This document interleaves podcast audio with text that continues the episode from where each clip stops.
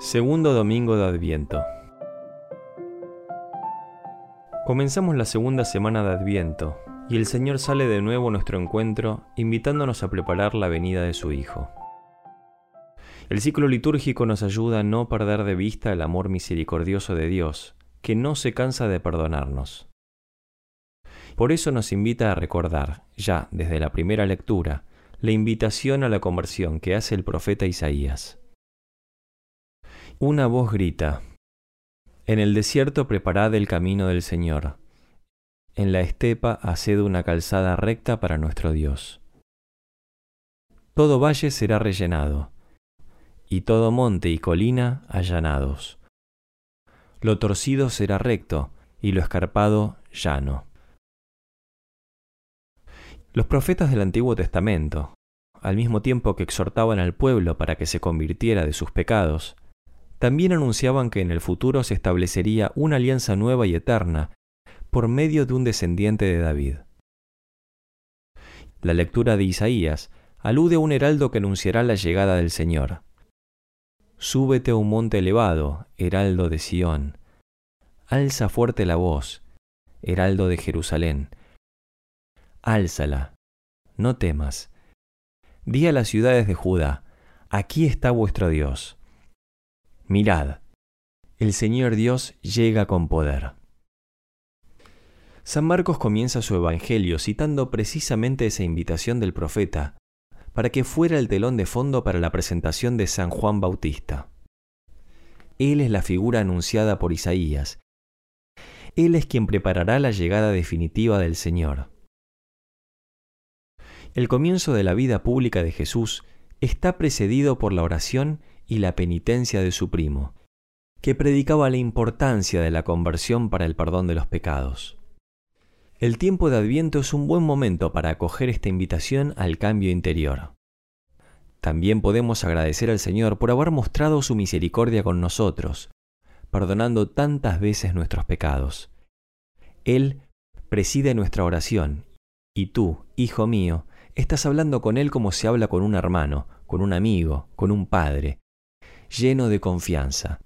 Dile, Señor, que eres toda la grandeza, toda la bondad, toda la misericordia.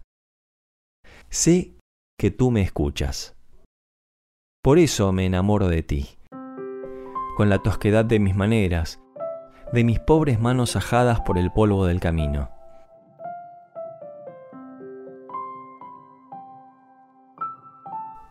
Después de la presentación del Bautista, San Marcos hace un breve perfil de su predicación, de sus obras y de los efectos de su misión. Toda la región de Judea y todos los habitantes de Jerusalén acudían a él. Juan llevaba un vestido de pelo de camello, con un ceñidor de cuero a la cintura, y comía langostas y miel silvestre.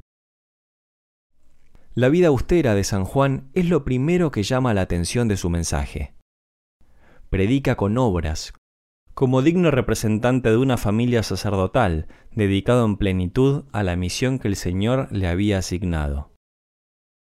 Su actitud, su modo de vida y sus vestiduras manifiestan que se trata del nuevo Elías, el que estaba previsto para anteceder al ungido de Dios. Además, se retira al desierto y vive una existencia penitencial que Jesús mismo ensalzará más adelante. ¿Qué salisteis a ver? ¿A un hombre vestido con finos ropajes? Daos cuenta que los que visten con finos ropajes se encuentran en los palacios reales.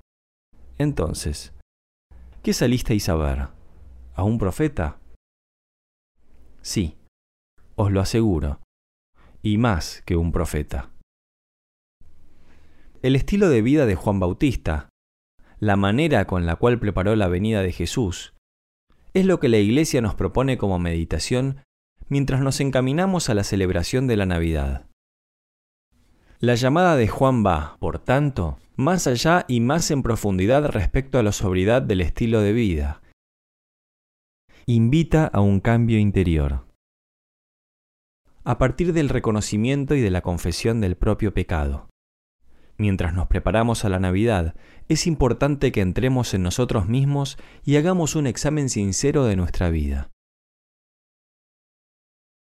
También nosotros estamos llamados a prepararnos interiormente para el nacimiento de Cristo con obras de conversión y penitencia.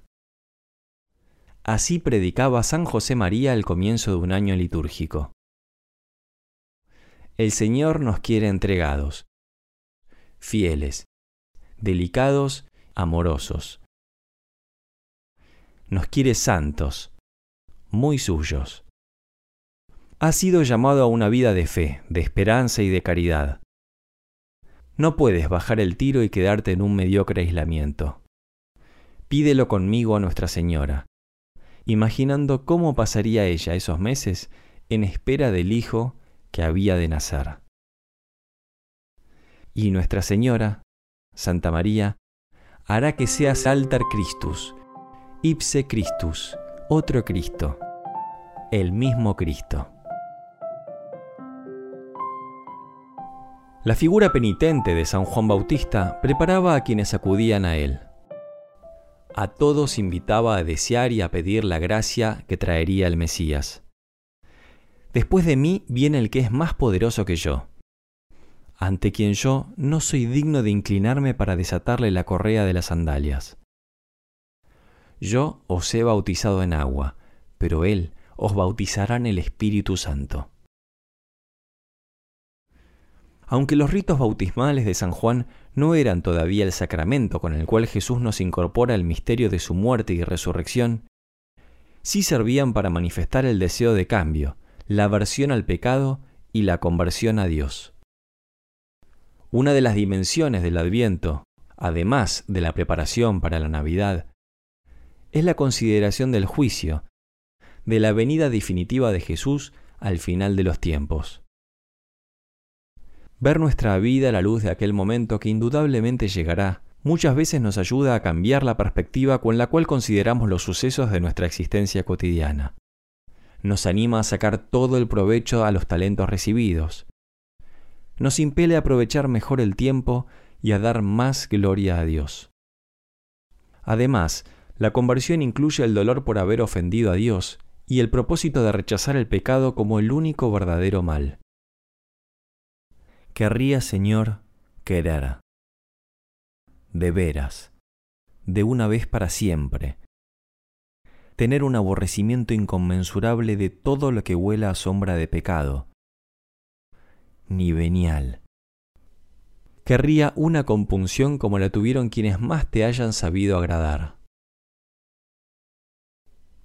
La práctica penitencial de San Juan Bautista no se limitaba al rito bautismal, sino que, como una forma de manifestar externamente la mudanza interior, los peregrinos también confesaban sus pecados. Aunque no se trataba aún del sacramento de la reconciliación, aquellas confidencias facilitaban la acción de Dios en cada alma y el recomienzo de una nueva vida. Después de la venida de Jesucristo, nosotros podemos no solo manifestar externamente nuestras debilidades, como aquellos que hablaban con Juan, sino que contamos con el perdón del mismo Dios en el sacramento de la misericordia. Celebrar el sacramento de la reconciliación significa ser envueltos en un abrazo caluroso. Es el abrazo de la infinita misericordia del Padre. Cada vez que nos confesamos, Dios nos abraza. Dios hace fiesta. Acudamos a la Virgen Santísima, modelo de preparación para la llegada del Niño Dios. Ella nos ayudará a pedir, con la oración colecta de la misa, que purifiquemos nuestras disposiciones en este tiempo del adviento. Dios Todopoderoso, rico en misericordia, cuando salimos animosos al encuentro de tu Hijo, no permitas que lo impidan los afanes de este mundo. Guíanos hasta Él con sabiduría divina para que podamos participar plenamente del esplendor de su gloria.